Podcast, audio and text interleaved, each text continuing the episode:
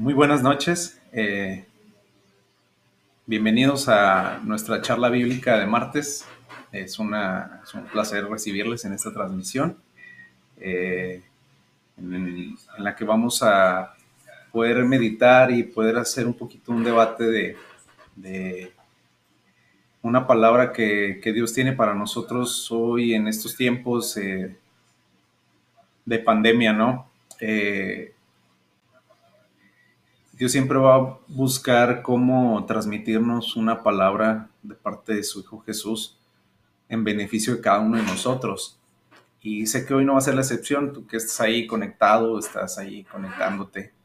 Eh, destina unos minutos, vamos a estar cerca de 25 minutos, 30 eh, minutos cuando mucho, aquí platicando acerca de una palabra que, que Dios desea que que tú recibas, así como nosotros la hemos recibido en algún momento, ¿no?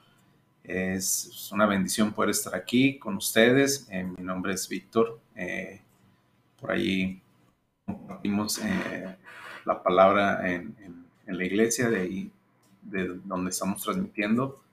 Sí, si tienes oportunidad también de poder compartir el, URL, el link que, por ahí estamos compartiendo en, en, nuestros grupos, de ahí de la iglesia, nuestros grupos de amigos de la iglesia o, o si tú deseas que alguien más eh, tenga un acercamiento bien esta noche con una palabra de parte de Dios, es la oportunidad, digo, no aprovechemos que podemos tener estos momentos y eh, al invitarte nuevamente que, que dispongas este tiempo, eh, sabemos que por las circunstancias en las que vivimos actualmente, eh, el tiempo se ha vuelto un factor de, de un factor limitante, eh, estar atendiendo tantas cosas a lo largo del día eh, para poder salir beneficiados en muchos aspectos de nuestra vida. así que entendemos que tal vez estés ahí y nos estés viendo a través de, todavía aún en la oficina, en, tu, en tu trabajo o o en un pequeño tiempo que puedas tener libre, eh, date el tiempo para que junto con nosotros recibas una palabra especial. Sí, mm, cuando preparaba este, esta charla bíblica, eh, pensaba, ¿qué tan diferente es para Dios o qué tan eh, desconocido es para Dios una situación como la que vivimos hoy? Una situación de pandemia donde tal vez eh, en tu caso o en alguien cercano a ti en, días anteriores o, cercana a la fecha hemos perdido, ¿no? O han dejado de estar con nosotros por, por las consecuencias de, esta enfermedad que, nos atañe. Y eh, muchos de nosotros podríamos decir, ¿dónde está Dios en este momento? ¿Qué tan tal vez esto ya sobrepasó a Dios y, esto ya no estaba en los planes de Dios y Dios ya no está del lado de nosotros y, esto va de en picada y no tiene un fin, ¿no? Y si ese es tu, pensar en este momento, eh, Dios, Dios sabe que, que tanto tú como un servidor necesitan esas palabras, ¿no? Esas palabras que, que nos ayuden a pensar de una manera diferente el ver esta situación. Y cuando preparaba esta charla, tomé de referencia unos pasajes de la escritura, ¿sí?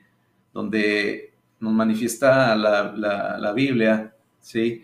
Como el tiempo para Dios no es una limitante de su actuar, Sí, te voy a invitar a que me acompañes en algunos pasajes que vamos a estar ahí en el vaivén para que podamos constatar y podamos recibir una revelación, ¿no? Que, es lo que cada uno de nosotros quiere recibir en estos días, ¿no? Una palabra de aliento, una palabra de vida, de salvación, de, rescate. Entonces, eh, dispón tu corazón y unos minutos de tu tiempo para, junto con un servidor, meditar en una porción de la Biblia donde Jesús está presente. ¿sí? Y quiere decirte algo, como me lo dice a mí se lo dice a muchas personas que, que, que lo tenemos en el corazón. Hay un pasaje en el Antiguo Testamento, en el libro de Miqueas, capítulo 5, versículo 2. ¿Sí? Es como una visualización. Está, va a hablar de una, una visualización una ciudad de donde va a nacer alguien. ¿Sí? Eh, estas palabras que Miqueas escribe en capítulo 5, versículo 2, fueron escritas 715 años aproximadamente antes de que naciera Jesucristo. ¿Sí? Y 715 años antes de que naciera Jesús, escribe Miqueas esto. Pero tú, Belén, Efrata, pequeña, para estar entre las familias de Judá, de ti me saldrá el que será Señor en Israel y sus salidas son desde el principio, desde los días de la eternidad. Aquí Miqueas está hablando de alguien que llegará, si nacerá y iniciará una obra, ¿sí? En un sector de la población. Estamos en el Antiguo Testamento, 700, más de 700 años antes de que naciera Jesús, ¿sí? De ese año a cuando nace Jesucristo, ¿sí? Lo vamos a ubicar en el Evangelio de Mateo 2. Mateo capítulo 2, versículo 1. Dice la escritura, cuando Jesús nació en Belén de Judea, en días del rey Herodes, vinieron del oriente a Jerusalén unos magos, diciendo, ¿dónde está el rey de los judíos que ha nacido? porque su estrella hemos visto en el oriente y venimos a adorarle. Esta expresión de Jesús nació en Belén de Judea es la misma Belén, Efrata, de la que habla Miqueas 5. Sí. Aquí Dios nos ejemplifica un poquito esta porción que acabamos de leer y de cuando el evangelista escribe en capítulo 2 el tiempo en el que nació Jesús. Pasaron 700, más de 700 años. ¿Sí? En esos 700 años pasaron muchas cosas.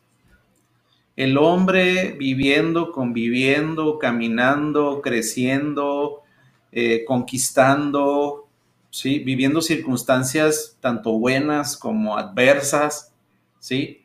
hasta la fecha que nace Jesús.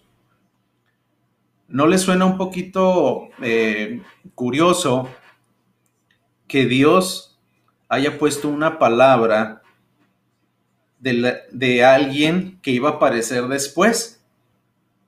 Dios sabe que aquel que iba a nacer, como lo menciona Mateo, capítulo 2.1, el que el Jesús que iba a nacer podía no nacer, a partir de lo que sucediera en ese lapso de tiempo. ¿Sí? La historia podría cambiar. Pero no fue así. Dios escribió, porque toda la, toda la, Biblia es, es, inspirada por él. Dios inspiró a Miqueas para predestinar aquel Salvador del mundo que nacería en Israel, a Jesús, ¿cierto? y Jesús nació. Quiere decir que la historia no cambia en los planes de Dios. Que lo que haya pasado antes del nacimiento de Jesús no era un escenario desconocido para Dios. Porque Dios dijo que Jesús iba a nacer. Y Jesús nació.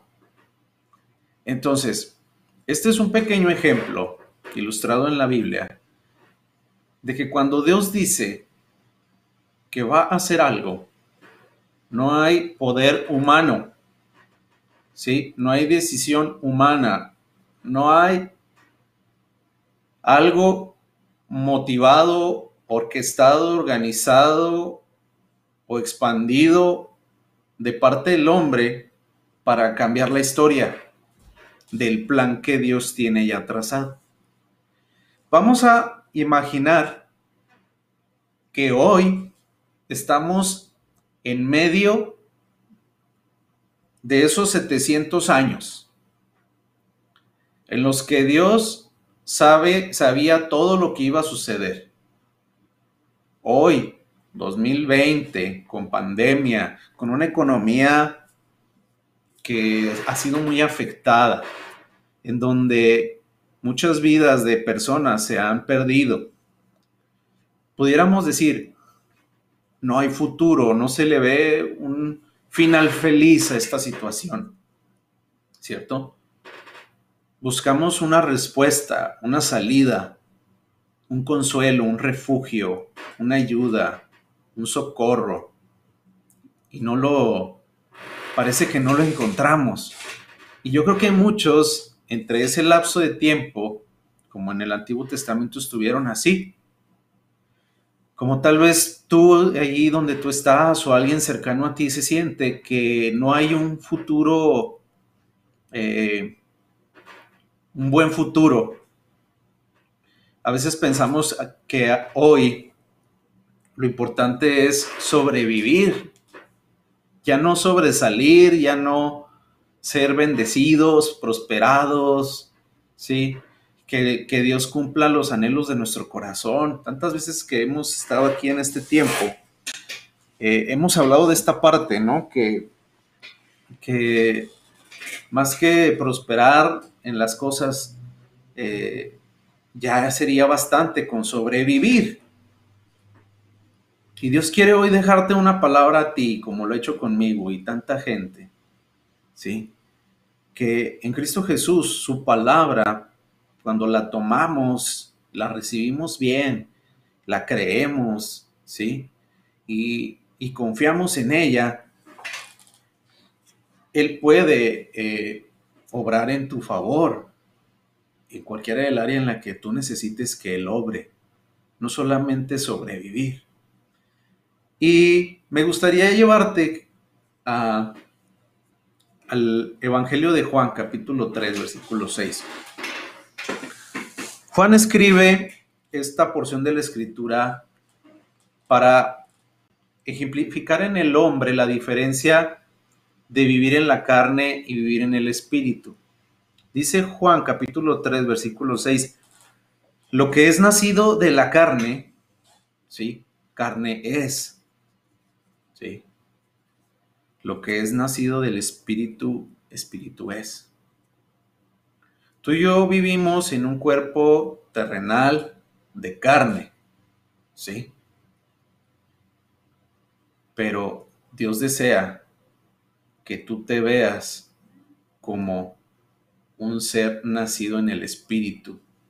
Nacido en el Espíritu va más allá de lo que palpamos y observamos a nuestro alrededor.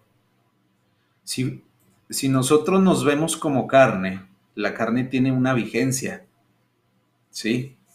Es perecedera, caduca, termina, tiene un límite, pero el espíritu no.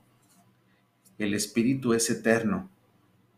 Y Dios quiere que, así como nosotros, tú también veas tu vida a partir de un entorno espiritual, no terrenal. Porque si lo vemos terrenal, ¿sí? Morimos, caemos, enfermamos, eh, necesitamos, somos incompletos, algo nos falta, ¿sí? Nunca va a ser suficiente lo que tú y yo podamos tener o hacer para mantener un estilo de vida, para mantener un trabajo, para mantener a una familia. Sí, tantas cosas necesitan del esfuerzo, de tanto esfuerzo para mantenerlas. Sin pandemia era difícil. Y si visualizamos una pandemia como la que hoy estamos viviendo, pues sería tremendamente difícil llegar a nuestros objetivos porque vamos a cansarnos, porque este desgaste tiene sus consecuencias, porque esta situación trae a nosotros desesperación, angustia, estrés, preocupación, afán. Y cuando nuestro cuerpo, cuando nosotros experimentamos todas esas cosas, es cuando queremos solucionarlas en nosotros mismos. ¿Sí? ¿Cómo le voy a hacer para solventar esto? ¿Cómo le voy a hacer para sanar esta enfermedad? ¿Quién me va a ayudar? Y empezamos a hacernos tantas preguntas que lo que sigue después de esas preguntas es un estado de o hago algo yo o nadie más lo va a hacer mí.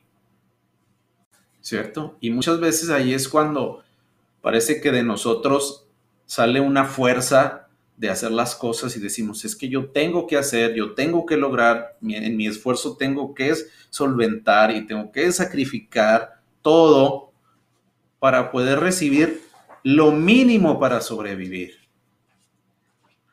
Entonces, ahí, como lo dice el evangelista, se vuelve nuestro cuerpo carne, se cansa. ¿Cuántas veces, no sé si ustedes lo han observado, cuando vemos que un presidente inicia su gestión en la administración, no es el mismo después de seis años. Un cambio físico abismal porque imaginen la responsabilidad de cargar, ¿sí? Con el crecimiento de un país, con tantas cosas. El nivel de estrés y que se refleja en nuestro cuerpo. ¿Sí? Entonces todo termina, caduca. Pero Dios hoy quiere atraer a nuestra vida en estos tiempos en los que hoy estamos viviendo una palabra diferente a la que siempre escuchamos una palabra en la que tú y yo podamos tomarnos y no soltarnos y, encontrar una dependencia total, ¿sí? Para que empecemos a ver cuando lo dejamos trabajar a Él y no nosotros, para nosotros mismos, los resultados. Entonces, no podemos tomar de referencia nuestra persona misma, tenemos que tomar de referencia a alguien que conozca el pasado y que conozca el futuro. Yo no conozco el futuro, pero Dios sí. Apocalipsis capítulo 1, 8 nos dice, yo soy el alfa y la omega. Dice, el principio y el fin. Dice el Señor, el que es y que era y que ha de venir. Y termina, el todopoderoso. O sea, lo que él está diciendo es que desde un pasado, un presente y un futuro, Él puede todo. ¿Sí? Dios no tiene un límite ni una vigencia. Dios no caduca. Entonces, vayamos o, dispongamos un poco de nuestro, de nuestro tiempo para escuchar las palabras del que no caduca, del que es eterno, del que sabe lo que va a suceder después. Este escenario de pandemia no es, no es desconocido para Dios. Sí. Tan así que dejó un libro escrito al final de la Biblia que eh, es el Apocalipsis. Y esto que estamos viviendo es nada para lo que va a suceder después. Nuestra, nuestra mentalidad hoy, para aquellos que tenemos a Jesús en nuestro corazón, y es vamos a, tomarnos de esas palabras que Jesús dejó en la Biblia para nuestro bien, no para nuestro mal. Siempre con una esperanza de que esto va a cambiar para nosotros, para aquellos que creemos sus palabras. ¿Sí? Y te voy a poner un ejemplo de un pasaje en el libro de Primera de Pedro, capítulo 5, versículos del 6 al 10. Eh, hay una, en el versículo 9 de Primera de Pedro 5, ¿sí? Eh, el apóstol Pedro dice, da estas palabras, y las hemos escuchado tantas veces. ¿no? Vamos a situar en el versículo 9. Dice, eh, Pues desde el 8, vamos a empezar desde el 8. Dice, sed sobrios, dice, y velad, porque vuestro adversario el diablo, ¿sí? Como león rugiente, anda alrededor buscando a quien devorar, ¿sí? Dice, versículo 9, 9 al cual resistid firmes en la fe, sabiendo que los, que los mismos padecimientos se van cumpliendo en vuestros hermanos en todo el mundo. Esta palabra fue hace muchos años, más de dos mil años, esta palabra. ¿Sí? Y ya aquí nos habla de algo que ya vivían otros en, en ese tiempo. ¿Cuál es el objetivo de, de Satanás? Aquí lo dice, como león rugiente, ¿sí? anda alrededor buscando a quien devorar. Sí, eso es lo que busca Satanás. No busca bendecirte, no busca darte vida, busca comerte, busca destruirte, busca matarte. Pero hay una clave para que eso no suceda, para que tú y yo no formemos parte de esas estadísticas negativas el día de hoy. Versículo 9 dice, resistid firmes en la fe, no dice resistir firmes en mi autosuficiencia, en mi conocimiento, en mis capacidades, en mi relatividad de las cosas, en cómo yo veo las cosas. No, en la fe. A partir de lo que yo crea. Que me mantenga firme a partir de lo que yo crea. Porque a partir de lo que yo crea, así como lo menciona primera Pedro, dice, en los padecimientos, se van a ir cumpliendo. Quiere decir que un padecimiento hoy es esta pandemia. ¿Sí? Y todos, un servidor, nuestra familia, ¿sí? Estamos viviendo los estragos de esta pandemia. Estamos expuestos a esta pandemia. Estamos padeciendo los, las consecuencias de esta pandemia.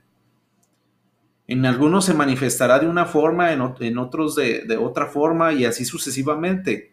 Pero todos estamos viviendo, nos está afectando de alguna manera esta situación. Salud, economía, ya qué decir, sueños, anhelos, proyectos. Sí. Gente muere. Hoy es muy, muy cercano el estar escuchando noticias de gente que tú conoces ¿sí? Que han, han, partido de aquí. Y es una tristeza, claro que eso te pega en, tu, en tu estado de ánimo. Pero esto es parte de ese padecimiento del que habla el apóstol Pedro. Y este padecimiento, ¿cómo lo vas a, cómo lo vas a seguir viviendo tú y yo? ¿Cómo lo vamos a seguir viviendo? esperando a que Satanás nos devore, ¿sí? O siendo firmes en la fe. Y, me, tú te puedes preguntar, bueno, ok, Víctor, ¿y eso qué es? ¿Cómo es estar firmes en la fe? Y me voy a brincar al, eh, al Evangelio de, de Marcos, capítulo 4 versículos 14. Evangelio de Marcos, capítulo 4, versículos 14 y 15. Es una historia, eh, lo voy a contar así muy brevemente porque el tiempo ya, ya se nos está terminando, ¿sí? Pero pongamos atención. Si observamos que en el, en el versículo anterior hablaba que lo que puede hacer que resistamos al, a Satanás es la firmeza en la fe es que tan firmes estemos en lo que creamos. ¿Sí? Bueno. Marcos ilustra esa fe o lo que nosotros creemos de esta manera. Marcos 4, 14 y 15 dice, y pone una parábola. ¿sí? El sembrador es el que siembra la palabra. Dios, aquí en esta, en esta parábola, el sembrador es Dios sembrando la palabra. Dice, y estos son los de junto al camino, en quienes se siembra esa palabra, pero después que la oyen, enseguida viene Satanás y quita la palabra que se sembró en sus corazones. ¿Cuál es la palabra que hoy está dejando Jesús para ti? Es una palabra de bendición. Dios quiere hoy dejar sembrar en ti y en mí esa palabra de bendición, no de maldición, no de pérdida, no de ausencia, no de insuficiencia. ¿Sí? Pero aquellos que oyen la palabra, dice, y viene Satanás, lo que sería hoy, es una pandemia, porque esta pandemia no la generó Dios, o sea, este es un tema de maldad y la maldad solamente es de Satanás.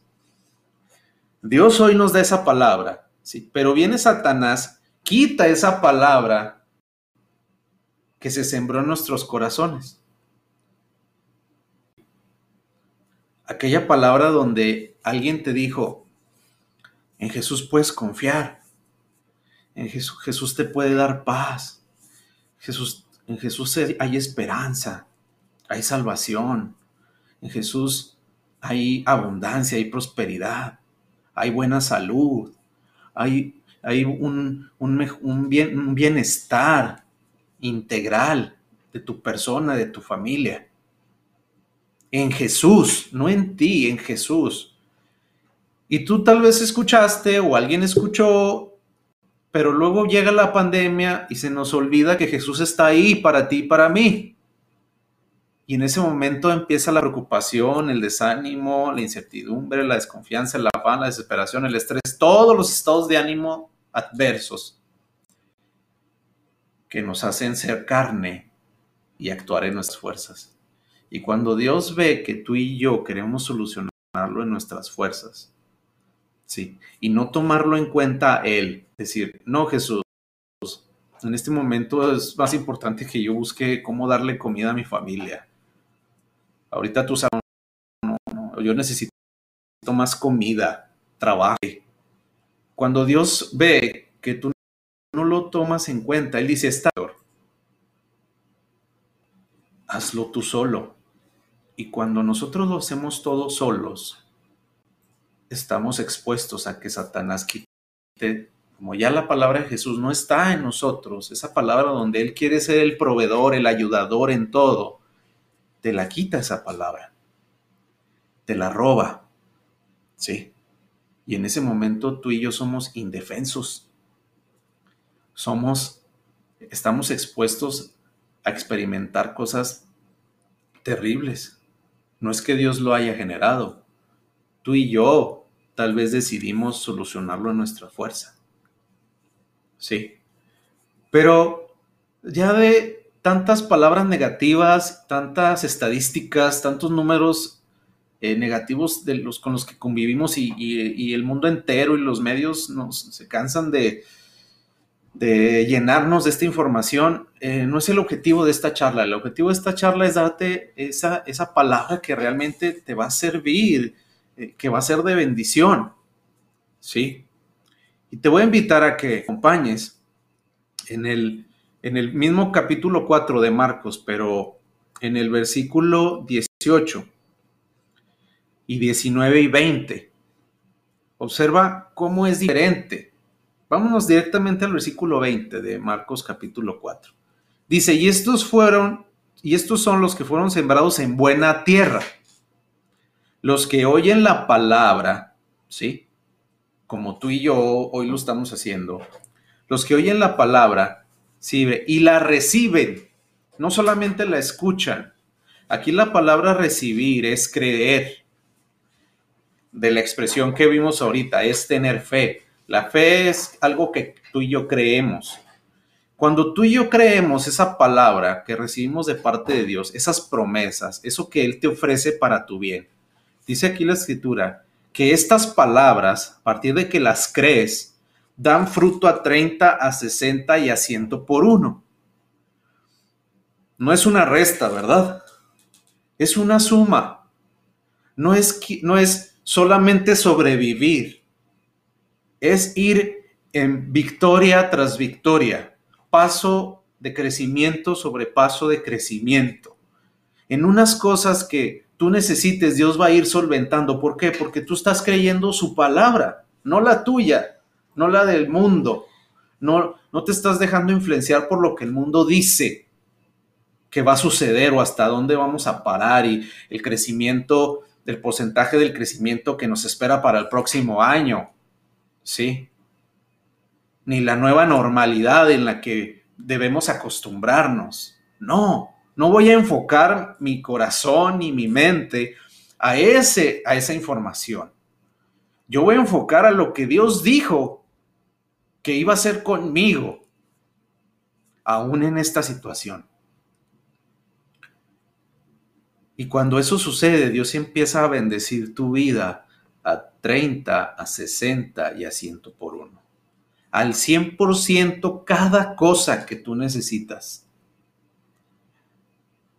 Cuando tú y yo recibimos esa palabra, esa palabra de Jesús, de bien, ¿sí? Es, es como lo que vivió Adán en, el, en, en, el, en, el, en, la creación, en el huerto del Edén, ¿sí? En Génesis 1.28. Cuando Dios, en el versículo 28 del capítulo 1 de Génesis, dice, y los bendijo Dios y les dijo, fructificad y multiplicaos llenad la tierra y sojuzgadla, y señoread a los peces del mar y a las aves de los cielos, y a todas las bestias que se mueven sobre la tierra. Dios, en su plan inicial, siempre ha querido que el hombre, pero en compañía de Dios, así unidos, solo tengan una misión en esta tierra, fructificar, ser bendecidos ser cabeza, liderar, prosperar, sobresalir. Ese es el plan inicial de Dios para el hombre. ¿Sí? Entonces, ¿qué quieres recibir hoy tú en este tiempo? ¿Quieres seguir nutriéndote de esas palabras negativas y esos panoramas nada alentadores? ¿O quieres alimentar tu corazón y tu mente de esas palabras de bendición que, Dios aquí las tiene? ¿Sí? Y quiero terminar con esta porción. Vimos que el ladrón, en este caso el eh, Satanás, tenía un objetivo, ¿no? Viene a devorar. Pero qué curioso que en el, en el Evangelio de Juan, capítulo 10, versículo 10, nos especifica la primer misión que tiene Satanás en este mundo. No perdamos detalle. El orden, aquí el orden de los factores sí altera el producto. El ladrón no viene a otra, el ladrón no viene a algo bueno. esta, esta es una omisión entendida. El ladrón no viene sino a hurtar. Primero viene a hurtar ¿Qué fue lo que hizo? ¿Qué es lo que nos mencionaba en los versículos anteriores la parábola del sembrador? Que aquellos que escuchan la palabra que se siembra de parte de Dios, viene Satanás y la quita, la roba. Entonces, la primera misión de Satanás es robar la palabra que Dios ha puesto en ti. Es su principal objetivo, quitar esa palabra, quitar la palabra de paz que Jesús te dice que que te deja, que su paz no es, no es, eh, que su paz no es como la paz que el mundo da, ¿sí? Que sobrepasa cualquier entendimiento, que Él está contigo hasta el fin del mundo, ¿sí? Que Él es, Él es tu paz, Él es tu paz, Él es tu salvador, tu sanador, ¿sí? El enemigo quiere quitarte su palabra. Y cuando ya te la quita, dice Juan 10:10, dice, el ladrón no viene sino para hurtar. Te lo roba y enseguida mata, destruye y mata. Cuando estás indefenso, cuando ya no tienes una palabra con que defenderte delante de él, de decirle, no, Satanás, Dios está conmigo. Y porque Dios está conmigo, sea esta pandemia, sea lo que venga, Dios está conmigo y en Él estoy seguro. Él es fiel. Él es, él es fiel. Él dijo que estaría conmigo hasta el fin del mundo. Y este periodo de tiempo es como ese periodo del que hablábamos al inicio. de los 700 años antes de Cristo. La historia no cambió. En Miqueas, la escritura nos habla de Jesús, que Jesús iba a nacer 700 años después y Jesús nació. La historia no cambió a pesar de la situación, de las circunstancias. La historia no va a cambiar hoy, porque Jesús nos dijo en su palabra que estaría con nosotros y Él estaría cuidándonos siempre.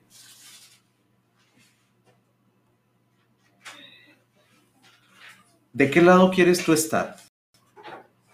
¿De los que Satanás, a los que Satanás les quiere quitar esa palabra y estar indefensos? Y ahora sí, que nos sucedan mil cosas.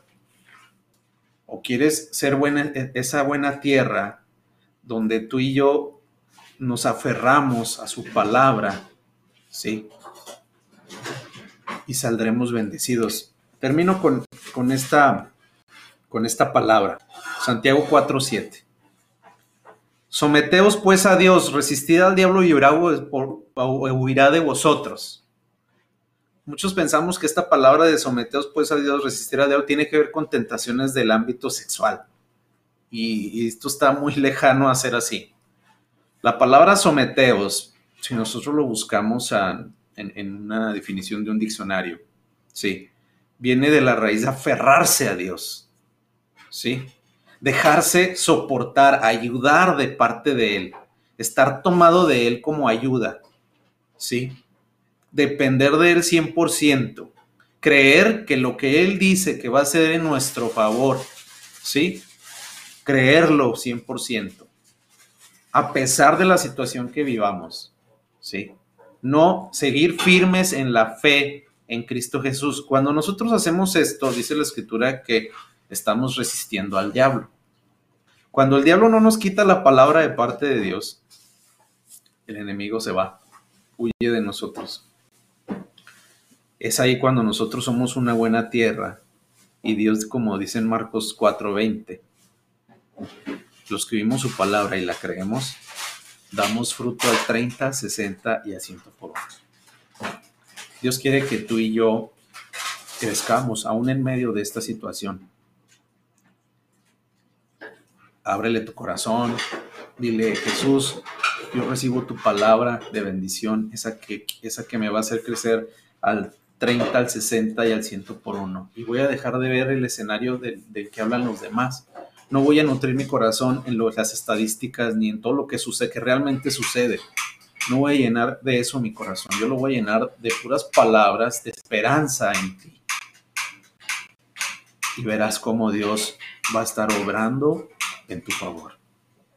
Te agradezco el tiempo en esta noche, en esta charla. Yo deseo y espero que esta palabra que, compartimos aquí informalmente haya revelado algo en tu corazón y haya hecho hacer una conversión y un switch en, en, tu mente y veas las cosas hoy diferente. Recibe a Jesús en tu corazón, dale, déjalo, déjalo que sea Él el que camine, el que pelee la batalla por ti. Ella la, peleó haciendo un sacrificio por ti, pero en este tiempo de pandemia Jesús sigue vivo y sigue obrando bien para ti. Gracias por habernos acompañado. Eh, es una bendición poder haber estado con ustedes. Nos vemos en otro tiempo, en otro estudio, en otra charla bíblica, otro martes. Que estés bien. Las bendiciones de parte de Dios para ti, para los tuyos, en todas las áreas de tu vida, es el deseo de, de mí para ti. Dios te bendiga. Nos vemos.